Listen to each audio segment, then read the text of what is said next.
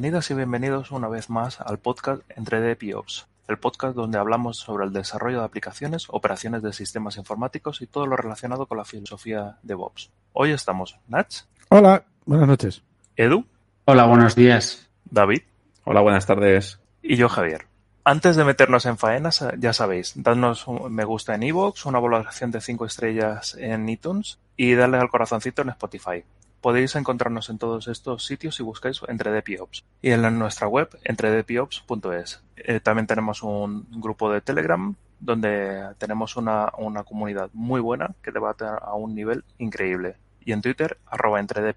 También queremos aprovechar dar las gracias a nuestros Patreons que nos apoyan mes a mes y ayudan a que este podcast siga. Recordad que podéis localizarnos en Patreon por patreon.com barra edio. Hoy vamos a hablar de un concepto que, eh, que, cada vez está cogiendo más auge y empieza a aparecer en la escena de charlas IT. Estamos hablando de política como código. Policy as Code. David, hoy te toca a ti. Toma el podcast. Explícanos qué es Policy as Code. David, la llevas. A ver cuánto tardáis en trolearme. Cero coma. vale, a ver, vamos a intentar explicarlo. A ver, más que nada, para poner un poco en contexto, os voy a explicar de dónde viene, cómo, cómo me he topado yo con, con todo el tema este de, política como código, y así también damos un poco más de contexto y, bueno, un poco de storytelling y así ganamos unos minutillos al podcast. A ver, básicamente, eh, nuestro trabajo eh, ya hace tiempo que queríamos habilitar a que los developers eh, pudieran contener dentro de, del código de sus aplicaciones pues todo el código de la infraestructura relacionada, ¿no? Es decir, eh, nosotros trabajamos principalmente con AWS y si, y si, por ejemplo, una aplicación requería, lo que sé, me invento un bucket S3, pues bueno, teníamos que pedir a nuestro partner que no nos gestionaba la infraestructura, porque nosotros no tenemos equipo de operaciones, lo tenemos todo subcontratado. Dentro solo tenemos developers, pues bueno, teníamos que hablar con nuestro partner que nos gestiona la infraestructura, que nos crease el bucket, etcétera, etcétera, etcétera. Y para según qué cosas, la verdad es que lo veíamos, lo veíamos bastante ineficiente y poco ágil, ¿no? Entonces ya llevábamos tiempo dándole vueltas de, oye, tenemos que, para según qué tipo de cosas, tenemos que ser independientes, ¿no? O sea, la aplicación, en este caso, tiene que ser independiente de poder generar su propia, su propia infraestructura. Queríamos seguir parte de la filosofía GitOps, ¿no? De, de, de tener un repositorio Git como fuente de la verdad, ¿no? Y que todo estuviera ahí contenido dentro del propio, del propio repositorio dentro de la propia aplicación fuera una fuente única de verdad con todo lo contenido. Entonces, bueno, empezamos a, indagar el tema, empezamos a, buscar información, a que se hace en estos casos, ¿no? Pues mira, charlas de diferentes, de diferentes eventos y demás, y como últimamente están todas online, pues la verdad es que se han hecho todas online, pues lo tienes todas ahí de grabadito y, es bastante cómodo de buscar. Y la primera decisión que tomamos fue claramente de que íbamos a, a acotar este tipo de, infraestructura que pudiesen despegar las aplicaciones, la, la íbamos a acotar eh, puramente a servicios o infraestructuras serverless, es decir, a aquella infraestructura que, que el proveedor cloud nos gestionaba y, se encargaba de mantener actualizada, parcheada y demás. Sobre todo pues, porque a veces la gente cuando empieza a desplegar infraestructura como código se viene muy arriba, ¿no? Y olvida que, que cuando tú despliegas, por ejemplo, una máquina EC2, pues tiene que estar eh, parcheada, monitorizada, securizada. Hay, hay, que hacer lo que se, digamos, hace el equipo de operaciones, que no es solo despegar la máquina, sino luego hay que seguirla en, su ciclo de vida, tanto la máquina o como el conjunto de máquinas. Y, a ver, nosotros teníamos claro que nosotros no somos un departamento de operaciones, desarrollamos aplicaciones y que en ese, en ese berenjenal no nos íbamos a meter, como que tampoco nos íbamos a, meter en temas de networking, que también nos lo lleva otro equipo. Entonces, queríamos acotar, una de las cosas que teníamos clara es que cuando nos metiésemos a hacer temas de, infraestructura, queríamos acotar muy, muy claramente qué infraestructura o a qué íbamos a, a dar acceso a los developers a, a, tocar. Con lo cual ya teníamos ahí un primer handicap que es, vale, tenemos que poder poner ciertos límites. Pero también por contra tampoco queríamos limitar mucho, porque una de las cosas que, que aporta, por ejemplo, los grandes eh, players del cloud es que cada dos por tres te están sacando servicios. Y entonces, eh, la verdad es que te da oportunidad de experimentar y de poder implementar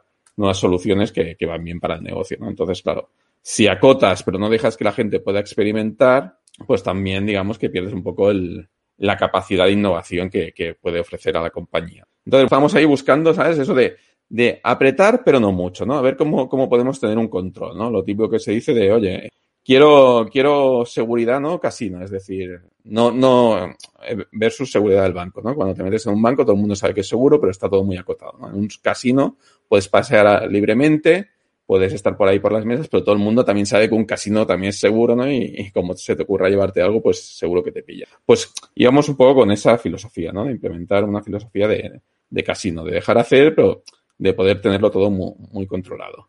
Luego, claro, nosotros estamos en un entorno global, es decir, nosotros somos una multinacional con que, bueno, que cada país del mundo, pues, digamos, tiene que dar explicaciones o tiene que rendir cuentas a, a la central, donde nos vienen impuestas ciertas normativas a cumplir y entonces también teníamos que garantizar que todo lo que se desplegase cumplía con esa normativa.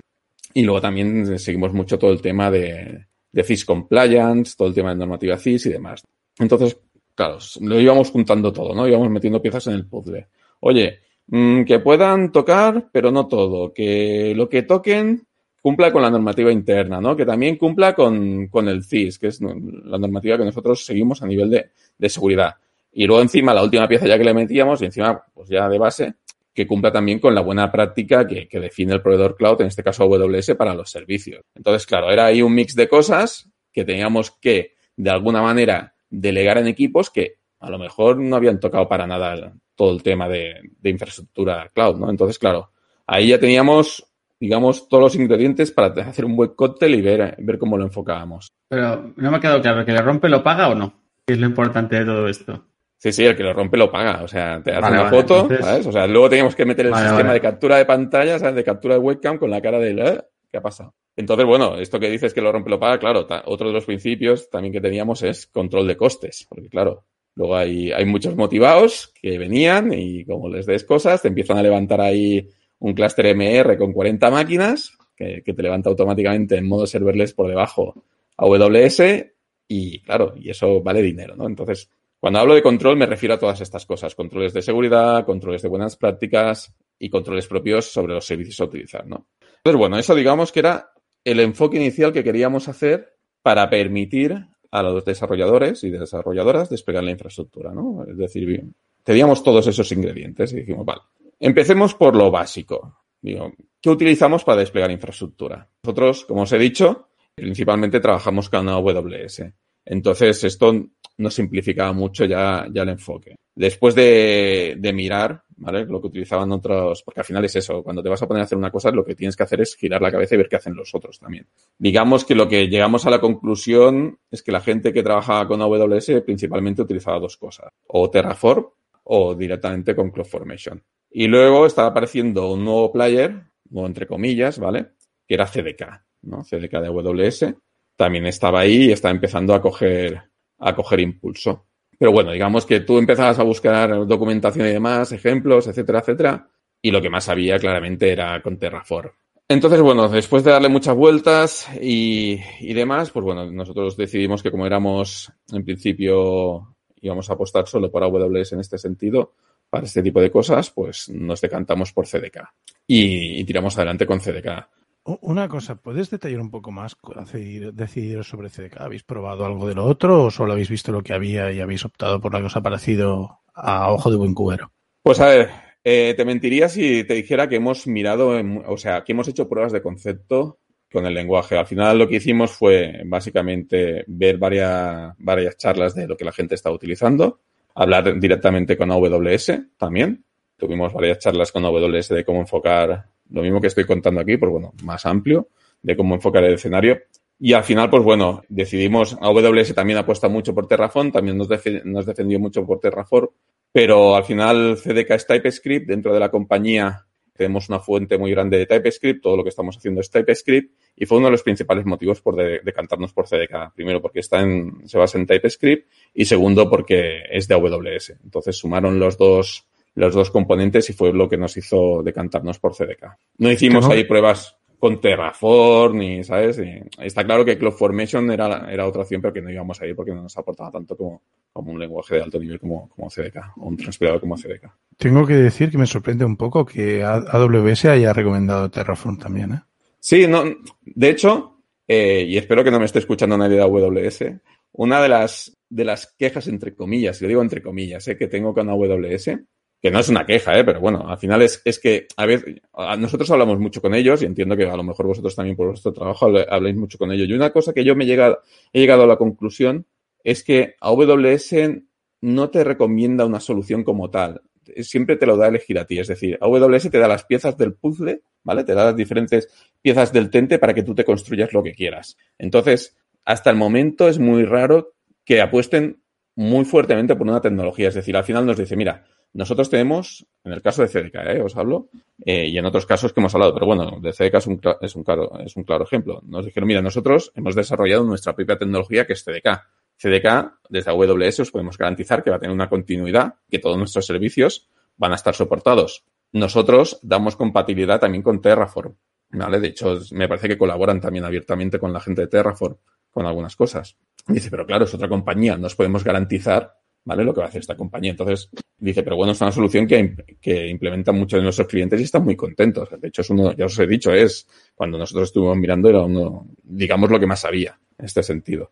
Pero bueno, nosotros por el tema del, del TypeScript y, y al final por, por vinculación con, con AWS decidimos tirar por CDK. Aquí varios temas. Primero que CDK soporta CloudFormation y Terraform sea, existe una opción de utilizar CDK y escupir con, Terraform, sí. Eh, templates o código de HC de Terraform en vez de templates de CloudFormation. Y por otro lado, CDK no solo soporta TypeScript. El core es TypeScript, pero eh, tienes bien sí, otros lenguajes. Eh, para Python y demás. Pero bueno, digamos que, que, que, es cuando estuvimos analizando, porque uno de los enfoques, bueno, ahora, ahora lo iba a contar, ¿no? De, al final, uno de los enfoques que nos daba CDK era poder, para controlar estas cosas, era poder encapsular o, hacer, encapsular los propios constructores, ¿vale? Que nos daban de, de los diferentes elementos. Y, y, a partir de aquí generar las librerías que nosotros pudiésemos importar. Y esto ya nos lo da de manera nativa, no teníamos que hacer AWS, ya te da unas herramientas que puedes coger. Y por ejemplo, si, si picas algo de CDK en Python, puedes exportarlo y te da la librería en Python también. Todo esto ya, si, si rascáis un poco, eh, todo esto ya, ya te lo da también AWS, todas estas utilidades. Pero ya digamos que, que si lo hacías en TypeScript ya lo hacía de manera nativa, no tienes que, que, transformar nada. Y al final es eso, como en la compañía también tenemos mucho conocimiento de TypeScript, y bueno, y, y CDK es de AWS, ¿eh? y teníamos garantizado el, el soporte entre comillas, pues decidimos ir por CDK. Pero como digo, ¿eh? Terraform, si buscas informaciones de lo que más había, o por lo menos de lo que yo más encontré en su momento. ¿vale? A nivel de ejemplos y a nivel de, de casos de uso y de charlas que la gente hacía. Pero bueno, al final yo creo que, que lo que utilicéis eh, eh, va a gusto de cada uno de, de, vosotros, por así decirlo. Que cada uno escoja su veneno, ¿no? Por así decirlo. Nosotros decimos CDK y estamos bastante, bastante contentos. Nach, ¿querías hablar? No, no, no. Sí, me gusta. Quedo, quedo, quedo, interrumpa, ¿vale? Quedo interrumpa para dar paso a otro. Muy bien, Eduardo. Qué educado. Eh, hoy, lamentablemente, Nach no puede poner su webcam y, y, los mecanismos de comunicación y sincronización no están funcionando como deberían. Que tenemos para, nunca, funciona, para... nunca funciona. Sí, sí, época, sí. Bueno. No, lo quería, quería, quería quedar bien. No, ya, tengo me parece, ya me parece mucho que tengamos algún mecanismo de sincronización. Sí, usamos. y de, y de usamos, control. Usamos, ¿cómo se llama el, el... Bueno, es igual. Eh, es, una, varias preguntas. Una... Vale. Eh, primero que, bueno, que pues, en las notas de programa podemos poner un tweet que me hizo gracia de, de, Javier Moreno, ¿no? Que hablaba sobre precisamente las peculiaridades de AWS, ¿no? Y cómo funciona Amazon Web Services. Claro, varios equipos pueden hacer la misma cosa y pisándose entre ellos. Entonces, luego el panel del tweet que hablaba de que la, la, gente de CDK había sacado un, una funcionalidad para desplegar ciertas cosas eh, de serverless con CDK Pipelines. Y por otro lado, la gente de SAM, de Serverless Application Model, lo que es, que también es una especie de toolkit de la meta de AWS, tiene algo muy parecido. Porque son equipos de divisiones distintas y al final mmm, hacen lo que les da la gana. Supongo, ¿no? Entonces. Bueno, final, como todas las grandes compañías, ¿no? Que al final las claro. grandes compañías tienen ese. Entonces, muchas veces creo que tampoco pueden apostar por ciertas cosas porque realmente es que son unidades distintas, una empresa grande y, y, bueno, en general pues tienes mil opciones, elige la que quieras. Claro, es lo, que os es lo que os digo. Ellos te dan las piezas, ¿vale? Y tú te mm. montas las piezas del tente y tú te lo montas como quieras. Por eso es muy difícil. Mi, mi, queja entre comillas es eso, no decir, mm. ostras, dime, dime si blanco o negro. Y dice, no, no, blanco o negro, lo que tú quieras, ¿vale? Nosotros te dejamos que elijas lo que quieras y te lo montas como tú quieras y como mejor se adapta a tu negocio. Es decir, la decisión siempre es tuya. ¿Vale? Yo lo entiendo que al final, que al final noté por aquí y es de agradecer en parte también. Lo que te va a hacer al final un Solutions Architect va a ser, eh, esto no te funciona, esto sí y eso también. Elige lo que, te, lo que quieras, pero Claro, te va a decir lo que no te encaja, pero y luego busca tú, busca tú lo que te encaje mejor de lo que te ha propuesto, ¿no? Me pregunto qué, qué es lo que recomendarían hace algún tiempo, eh, cuando no existía CDK. ¿Qué, qué es eso? ¿Te dejarían elegir entre CloudFormation y, y Terraform? O... No, No lo sé. sé, eso lo deberían contestar ellos. Pero ya te digo que, no, no. que con, Terra- con Terraform tienen bastante, bastante contacto, ¿eh? O sea, me consta que trabajan con ellos. La verdad que no que- idea, pero Supongo que por eso hicieron CDK. Entiendo que sí. La otra pregunta que, que- que antes que me pase era, eh, o sea, o sea, como- al final estabais haciendo una apuesta a varios cambios tecnológicos, ¿no? Entiendo que lo, la- lo que el tema de este, de este, de lo que estamos hablando hoy, básicamente, ¿tenía algo que ver en que CDK encajara mejor para lo que queréis hacer realmente o no? O sea, al final vais a aplicar Policy Code, ¿no? Eh, ¿CDK No, de- encajaba de hecho- forma de mejor hecho, o era no, otra no, decisión de- totalmente paralela? No tiene No, que ver. no, no, te estás avanzando. De hecho, el hecho de aplicar política co- como código vino luego. O sea, estoy explicando un poco cronológicamente, ¿no? O sea, todo el proceso que seguimos. Oye, queremos hacer esto, ¿vale?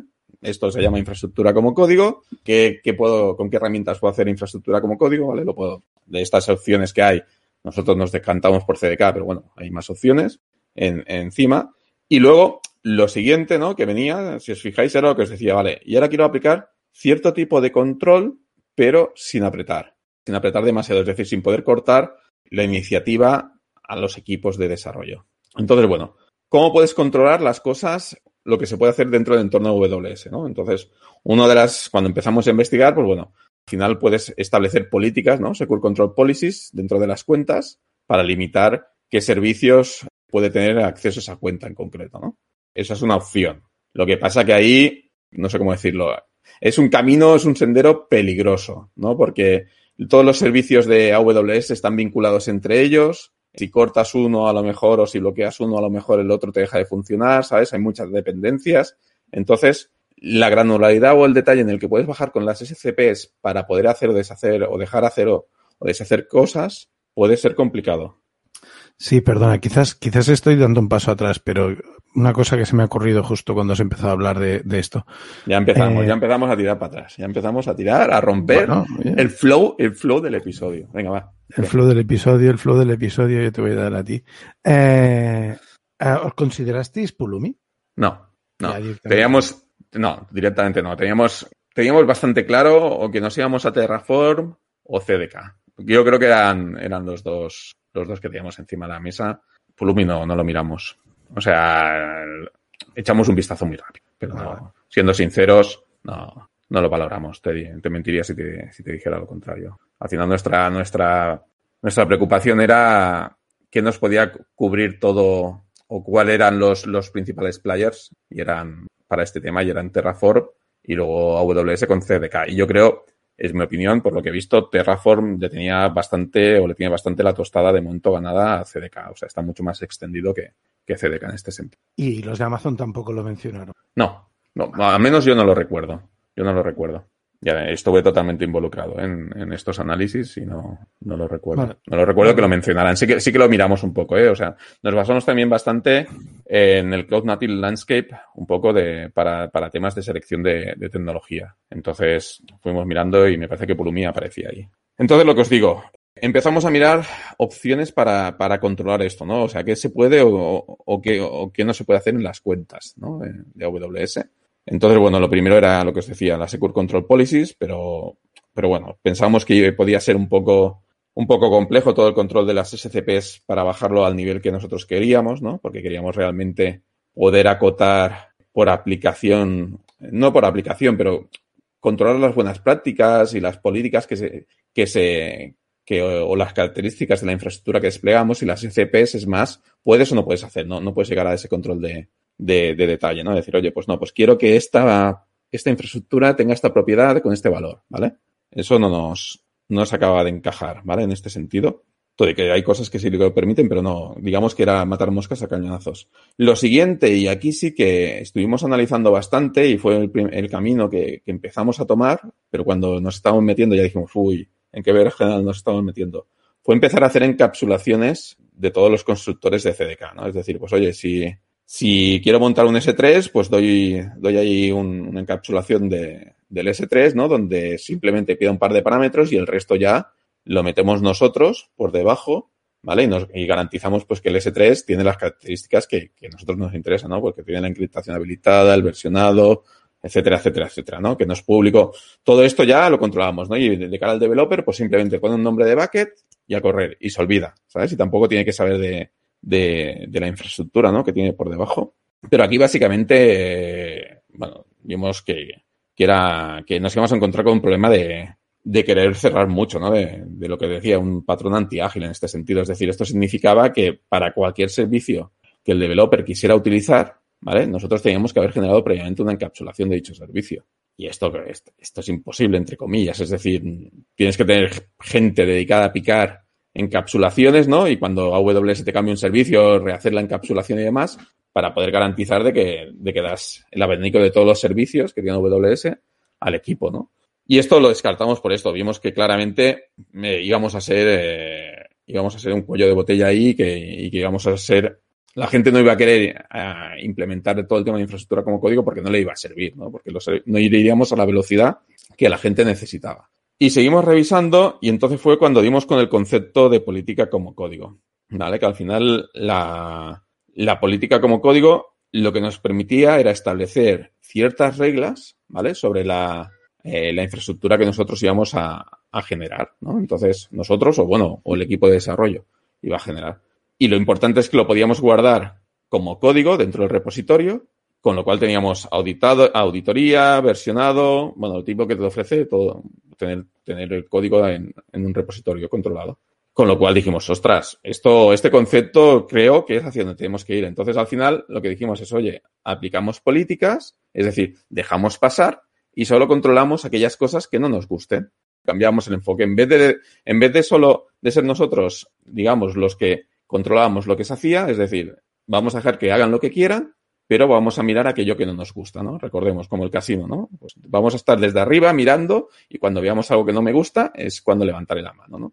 Y es cuando empezamos a, investigar sobre cómo implementar el concepto este de política como un código dentro de, de, digamos, todo el sistema que estábamos montando, ¿no? Y en este caso, el CDK. Entonces, la idea que teníamos es, vale, si soy un developer, o en el escenario que nos pusimos, digo, soy un developer y me pongo, me pongo a picar mi infraestructura, ¿no? ¿Cómo puedo controlar esto? O sea, ¿cómo puedo controlar la infraestructura? Al final, CDK lo que hace por debajo, antes de desplegarse, es generar el CloudFormation. Te genera el CloudFormation y entonces, cuando haces el deploy, lo que está subiendo realmente es un CloudFormation. Al final te, te está transformando tu código CDK en un CloudFormation, ¿no? Entonces teníamos que centrarnos en revisar este CloudFormation, en controlar este CloudFormation que se iba a subir. Empezamos a mirar diferentes enfoques que teníamos para controlar todo el tema de política como código, ¿no? Y lo primero, una de las primeras cosas que nos salió fue el proyecto de Sentinel de HashiCorp, que básicamente está enfocado a aplicar política como código en Terraform. Y la verdad es que si miráis ejemplos de Sentinel, hacen cosas bastante, bastante potentes, ¿no? O sea, aplican lógicas, pues mira, levanto una instancia, que esta instancia sea el doble del, de la capacidad de la que tengo. Es decir, pueden en los ejemplos que hay por ahí documentados, la verdad es que tienen, tienen ejemplos bastante potentes, ¿vale? Luego nos encontramos con lo que, con un proyecto que no es un servicio, es un proyecto de AWS que se llama CloudFormation War. Bueno, el Sentinel como tal era para Terraform, con lo cual esto quedaba descartado, pero bueno, básicamente veías que el enfoque, veías que, que el, uno de los principales, principales players que HashiCorp con Terraform, pues ya lo tenía implementado y, lo que, y que lo tenía bastante maduro, ¿no? En este sentido, con lo cual nos olía que íbamos por el buen camino, ¿no? Entonces seguimos rascando y nos encontramos con CloudFormation Ward. Es un proyecto, no es un servicio, nada que al final es una utilidad que básicamente tú defines las reglas, las políticas que quieres que cumpla o las condiciones que quieres o las aserciones que quieres que cumpla tu CloudFormation, ¿no? Y al final te pasea el CloudFormation y te dicen si son ciertas o, o, falsas, ¿vale? Y bueno, la verdad es que este tenía bastante, bastante buena pinta en este sentido. Para lo que nosotros queríamos hacer ya nos servía. Lo que pasa que, bueno, es un, no era como tal un servicio, sino era un proyecto. Y es curioso, ¿vale? Que si tú buscabas, por ejemplo, política como código AWS, eh, no te aparecía o, costaba mucho que apareciese ahí CloudFormation War en las búsquedas, por lo menos en Google. Tenías que, que indagar en bastantes páginas, o sea, no, parece como que no le están dando mucha, mucha envergadura o mucha noticia a todo el tema de CloudFormation War, ¿vale? Es un proyecto que está ahí, que ellos te lo dan y bueno, eh, cuando lo encuentras o quieres utilizar, up to ¿no? Sí que cuando hacías la búsqueda que os digo, sí que aparecía el artículo de, de, una persona, de una, de una, me parece que era una Solution Architect y demás, que decía, sí, mira, eh, política como código en AWS, eh, lo puedes hacer utilizando Open Policy Action. Dices, ¿what? ¿Qué es esto del Open Policy Action, no? Y entonces empiezas a rascar un poquito y ves que efectivamente está en la, en la Cloud Native Landscape y es un proyecto bastante, bastante potente. Y lo que estaba haciendo esta persona era utilizar una pequeña funcionalidad, una funcionalidad residual del, de lo que podía hacer el Open Policy Agent o, o, o, OPA, ¿no? Como se llama, que al final lo que hacía era lo mismo que el CloudFormation War, que era chequearte tu ficherito que te genera el, el CDK cuando, cuando haces el synth o, bueno, el, el ficherito CloudFormation, ¿vale? Pero utiliza su motor de, de reglas, ¿vale? Su, su lenguaje de reglas que se, baja, que se basa en Rego, en un lenguaje que es Rego, ¿no? Que al final extiende de un lenguaje que es, que es Datalog, que a su vez extiende de Prolog. Es decir, es un lenguaje que, que está bastante, bastante, bastante trillado, por así decirlo, bastante maduro, ¿no? Y entonces, bueno, básicamente ese es un, un motor que, que valida, eh, enfocado al, al, tema de, de validación de, de, de, aserciones dentro, dentro de, ficheros, ¿no? Entonces, bueno, nosotros empezamos a hacer también eh, pruebas con OPA, ¿vale? De hecho, al final hubieron un par de sprints que estuvimos eh, replicando reglas con CloudFormation Ward y con OPA, ¿vale? Reglas del estilo, pues, cuando despliegues un bucket S3, que el bucket S3 no sea público, cosas de estas, ¿no? Cosas que parecen obvias, pero que a lo mejor no lo son, ¿no? Alguien se equivoca, las puede poner. Entonces, tú de todo lo que despliegas puedes ir mirando características y puedes decir, pues, aquí esto es un incumplimiento, ¿no? y entonces puedes parar, en este caso, la pipeline, pues no permites desplegar y levantas una alerta y demás para que se corrija. Y la verdad es que, que este es el enfoque que hemos dado. Utilizando OPA y utilizando esta funcionalidad, hemos definido una serie de reglas sobre una serie de servicios que es básicamente el, controlamos lo que no se permite hacer, ¿no? Por ejemplo, si tú quieres desplegar una instancia C2, pues no te lo permitimos, porque las instancias C2 lo, gestiona nuestro proveedor, que se encarga de monitorizarlas, parchearlas, etcétera, etcétera, ¿vale? Si quieres desplegar, por ejemplo, un bucket S3, lo puedes hacer, pero siempre que no se incumplan ciertas cosas. Eh, la manera de enfocarlo no es de voy a controlar todo lo que hace, sino para cada cosa digo lo que no se puede hacer, con lo cual nos permite, a lo mejor en un día, tener un servicio de S3, entre comillas, sencillo, analizado con sus reglas implementadas, ¿vale? De, uy, esto es peligroso, en vez de tener que encapsular todo el servicio. Tengo, tengo, una duda sobre lo que decías, ¿no? Que hay cosas que no dejáis, ¿no? Por ejemplo, pues instancia de C2, no, está, no está permitido. Vale.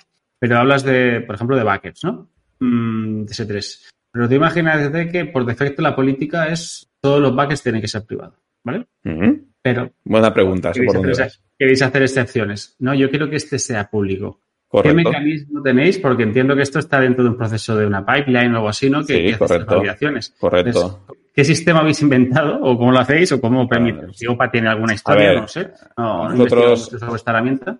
Sí, a ver, el, el, sistema de excepciones lo hemos gestionado nosotros. Al final hemos implementado un sistema de excepciones donde tú en un fichero puedes decir o puedes limitar a, a partir de expresiones regulares sobre qué quieres ignorar que no se apliquen las políticas, ¿no? Pues todo lo que sea EC2, ¿no? Cosas de estas. Y entonces, eh, dentro de Git, cuando, cuando, bueno, nosotros utilizamos GitLab, dentro de GitLab, cuando alguien quiere hacer un push de este fichero de excepciones, tiene que pasar ciertas aprobaciones, ¿vale? Para cada proyecto, es decir, cualquiera no puede aplicar excepciones. Entonces, tenemos el sistema que cuando, cuando se ejecuta el motor de reglas, ¿vale?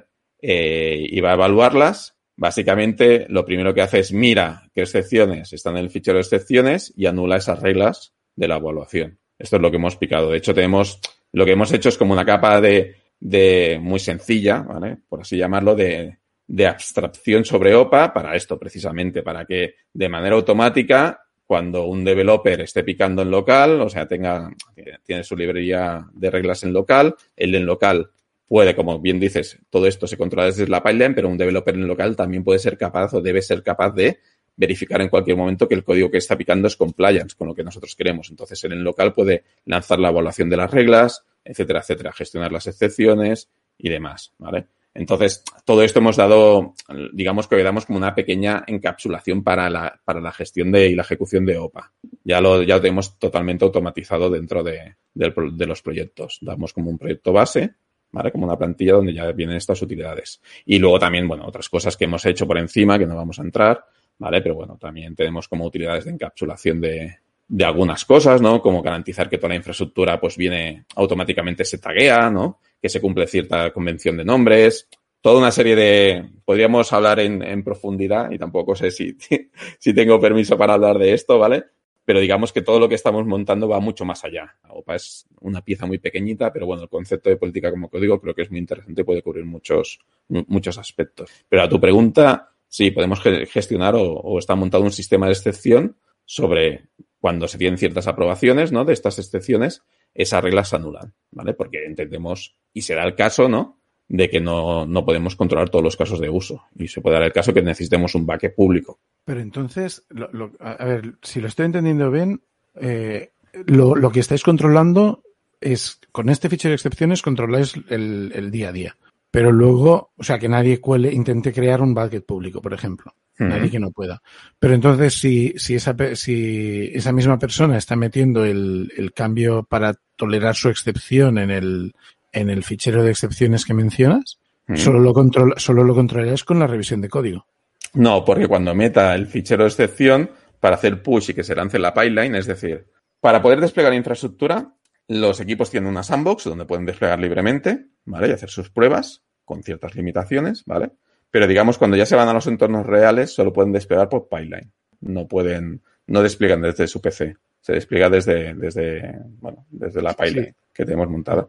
¿Vale? Entonces, cuando ellos hacen el, el, push el, al, al, repo, para poder meter en, en, la rama de despliegue ese fichero, ¿vale? De excepciones, tiene que pasar aprobaciones del equipo encargado hay una persona de dicho equipo que dice, a ver qué, qué, excepciones hay aquí. Y entonces, pues bueno, se encarga de, de, que tenga las aprobaciones pertinentes de seguridad o de lo que sea, ¿sabes? Entonces, digamos que para poder meter excepciones hay un paso manual de validación de alguien, sí. ¿Vale? Que no es del equipo de aplicaciones, de, es de un equipo externo. Vale, vale. Que y, se encarga. Luego, Dime. Disculpa, y, o sea, bueno, yo ya o sea, he confirmado lo que yo había entendido. Y, y luego entonces, si yo conozco las excepciones, por ejemplo, yo puedo crear un bucket con las con la No, porque las excepciones solo se te aplican, solo se te aplican a ti, a tu proyecto. O sea, las excepciones van a nivel de aplicación. Cada aplicación debe gestionar sus propias excepciones. Es decir, no, vale, es, vale. no son excepciones globales para todos. Es decir, solo se aplica la excepción para ti. El de al lado va a tener que, va a tener que seguir teniendo, no va a poder desplegar, si ponemos el ejemplo del bucket público, nunca va a poder desplegar un bucket público hasta que él pida una excepción, ¿vale? Y hay vale, un, todo un procedimiento de, vale, pides una excepción, ¿esto para qué es, no? Has pasado el approval de seguridad, ¿vale? Y tienes el approval del Head of Architecture, ¿vale? O sea, para, para que te aprueben una excepción tiene que estar muy bien documentado, más que nada por temas de auditoría. Esto no va, nos va muy bien, ¿no? Porque luego te viene la auditoría y dice, oye, ¿esto porque está, está público, no?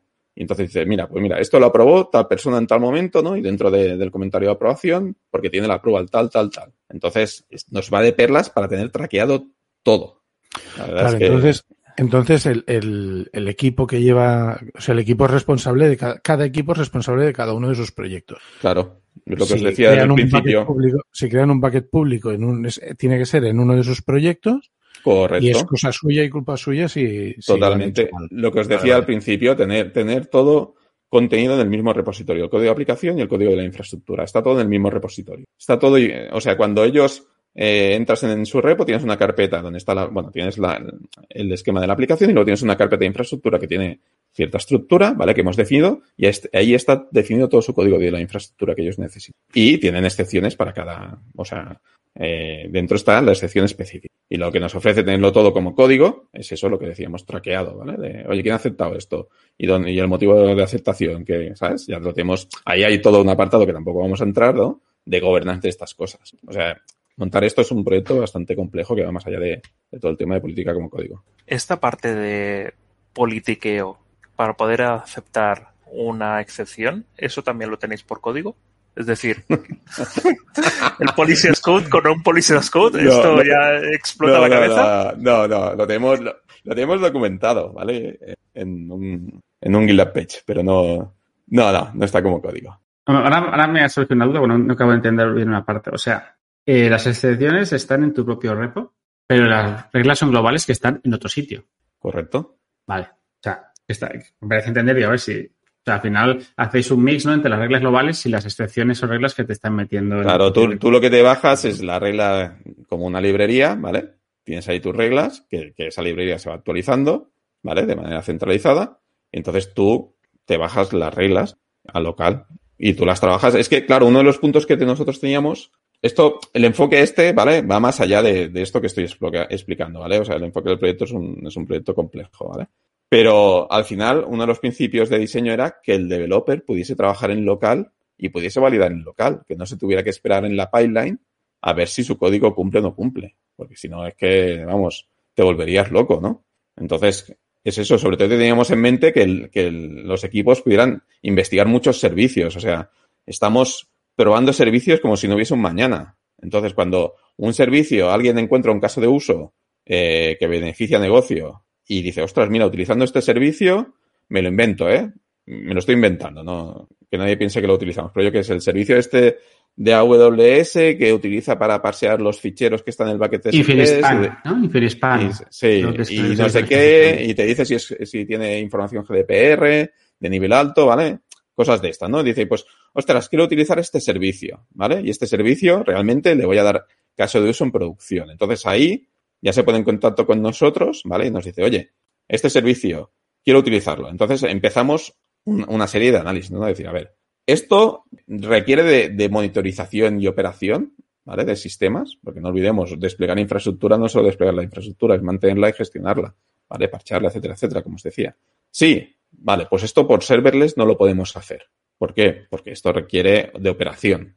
Oye, que te lo lleva todo, como un servicio S3, que te lo lleva todo a AWS, es 100% serverless, ¿vale? No hay por detrás eh, operación como tal, ¿vale? No necesitas parcheado que ya te lo hace todo. Entonces, vale, ese es el primer criterio, vale, pues entonces sí. Y a partir de aquí nos sentamos con la persona que, o el equipo que quiere utilizar este servicio, nos lo explican, porque claro, tú puedes leer el servicio, pero también tienes que acabar de ver el caso de uso, ¿no? Y entonces ahí es cuando empezamos las indagaciones que van muy allá, ¿no? Oye, ¿qué normativa de CIS se aplica sobre este servicio? ¿Qué, ¿Cuáles son las buenas prácticas de AWS? ¿Qué normativas internas tenemos? ¿Vale? Y todo esto al final se traduce en unas políticas que controlamos. Que a lo mejor un servicio no controlamos nada, porque realmente, ¿sabes? Pero al final el ejercicio que se hace por cada servicio es ese, ¿vale? Y eso lo hacemos antes de que el servicio vaya a producción.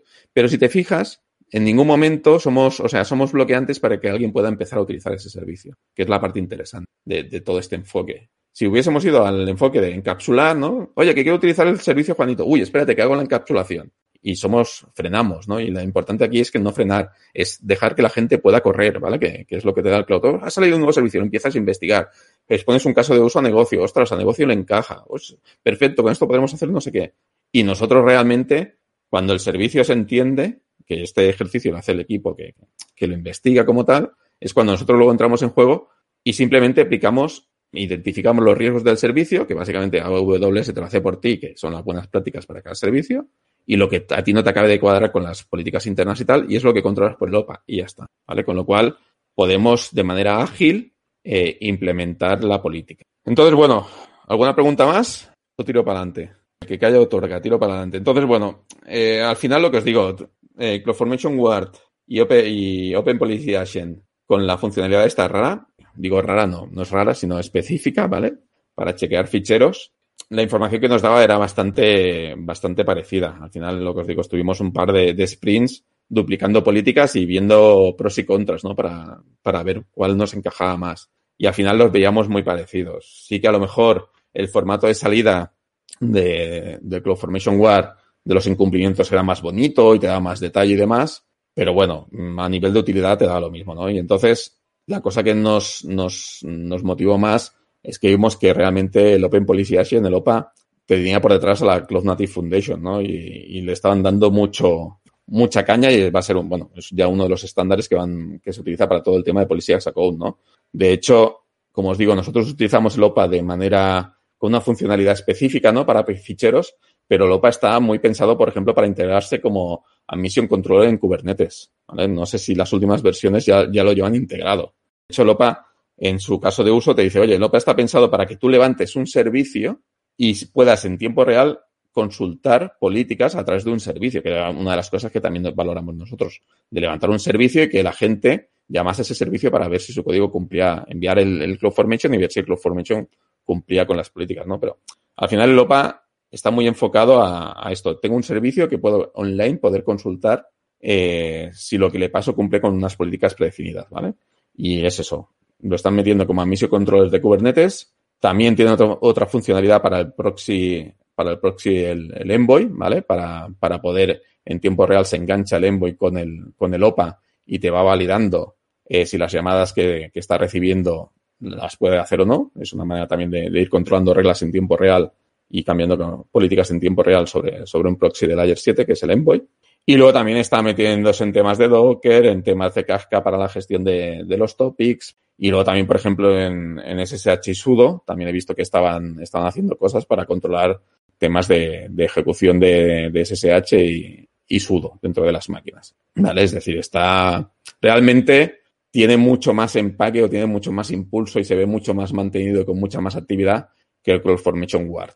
¿Vale? Y entonces al final dijimos, oye, mira, vayamos por el OPA que parece que va a ser el estándar. Ya por el mero hecho de, de estar como admisión control de, de, Kubernetes casi te garantiza que eso va a tener, va a tener recorrido. Y al final ese es, es el que hemos montado y es el que estamos utilizando y de momento, bueno, de momento muy contento. De hecho, la funcionalidad que utilizamos, ya digo, es bastante, bastante específica. Y poca cosa más por mi lado. No sé si tenéis alguna otra pregunta o, o demás. Yo solo quería decir que, quería, cuando he dicho Infinispan, quería decir Infinidash.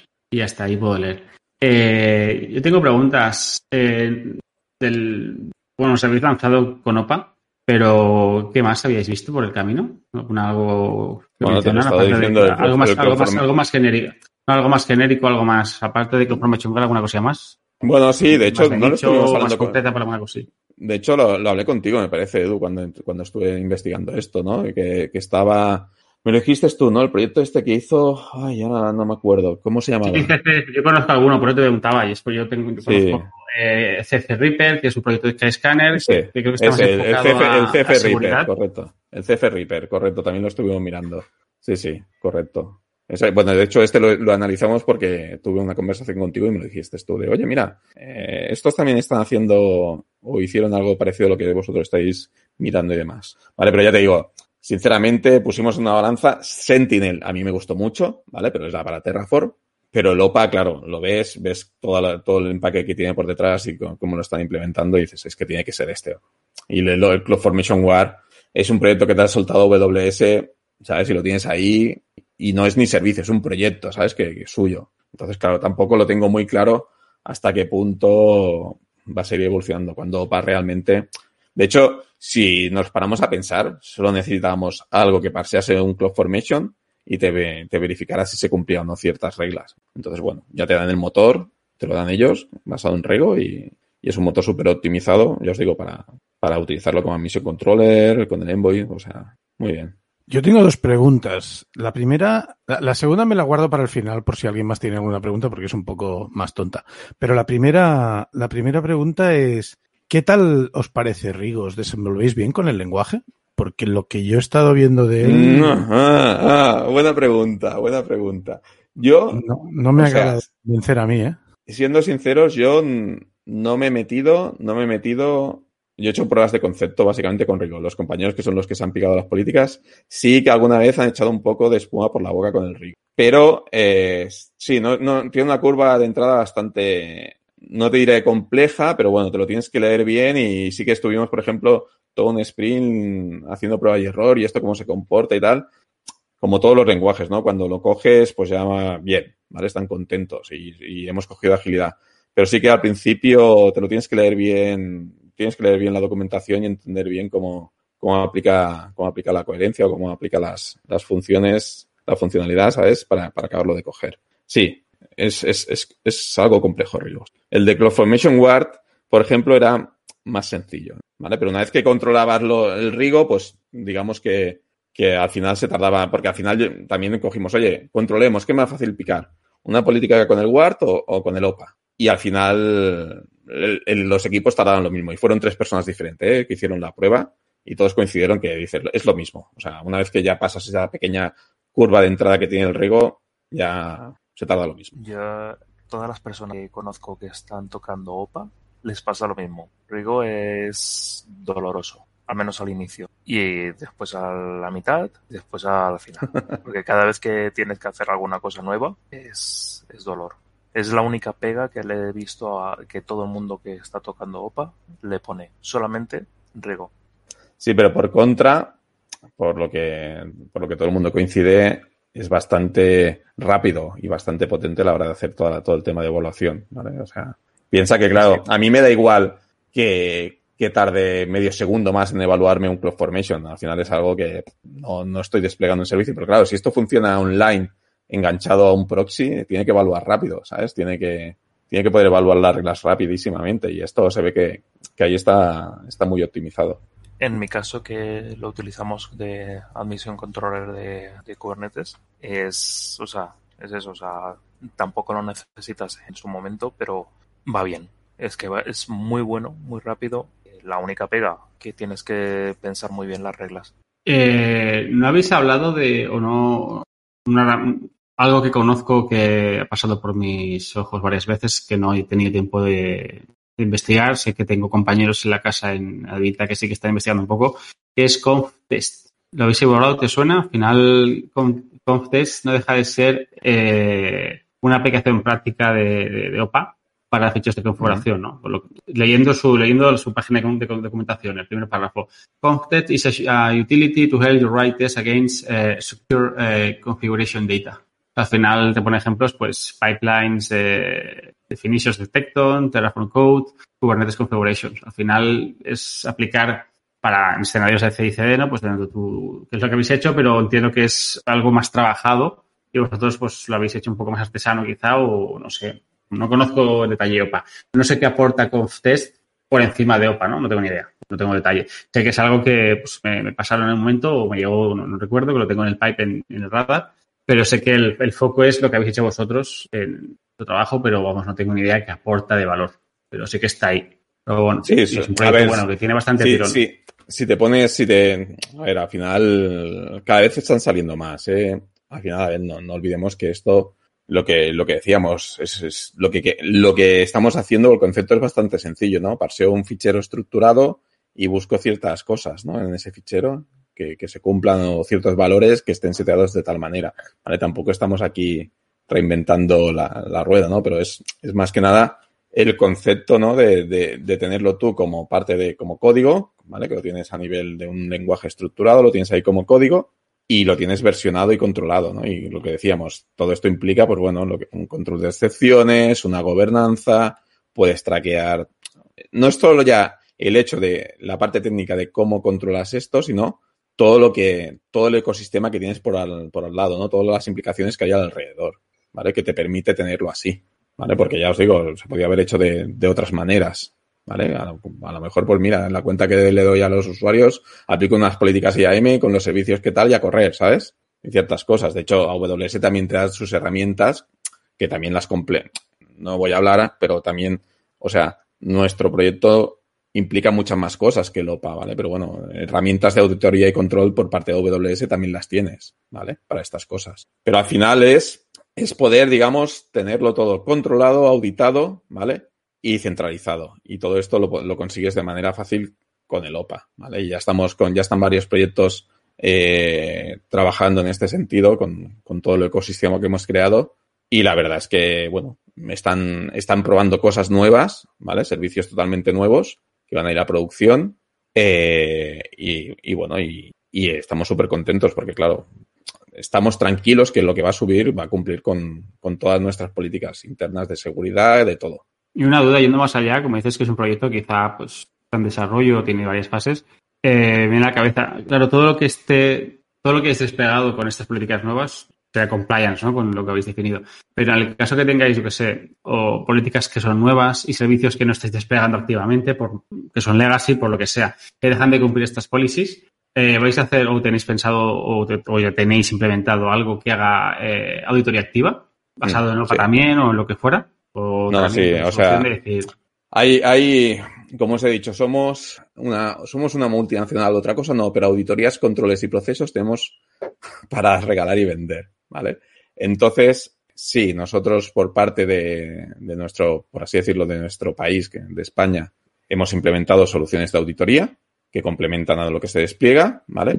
Aparte, tenemos las que implementamos en España y tenemos las que se implementan a nivel global, ¿vale? Entonces, también lo que estamos garantizando, ¿vale? Que dentro del, de lo que se despliega, dentro del OPA, haya el compliance de dichas auditorías, tanto para las cosas de control, de seguridad y demás, como de toda la infraestructura desplegada. Pero lo vamos, la parte, el core de, de, control es el OPA, por así decirlo, o el core para ver qué se permite y que sea compliance es el OPA, pero luego el control y la gestión y la auditoría se hace con herramientas complementarias, porque el OPA digamos que acaba en el momento que, el, que la infraestructura está desplegada. Yo tengo, yo tengo una última pregunta para acabar, aunque... Que sea fácil, ¿eh? Que sea fácil. Sí, no es fácil, es fácil, no te preocupes, no te, no te voy a poner nada muy complicado.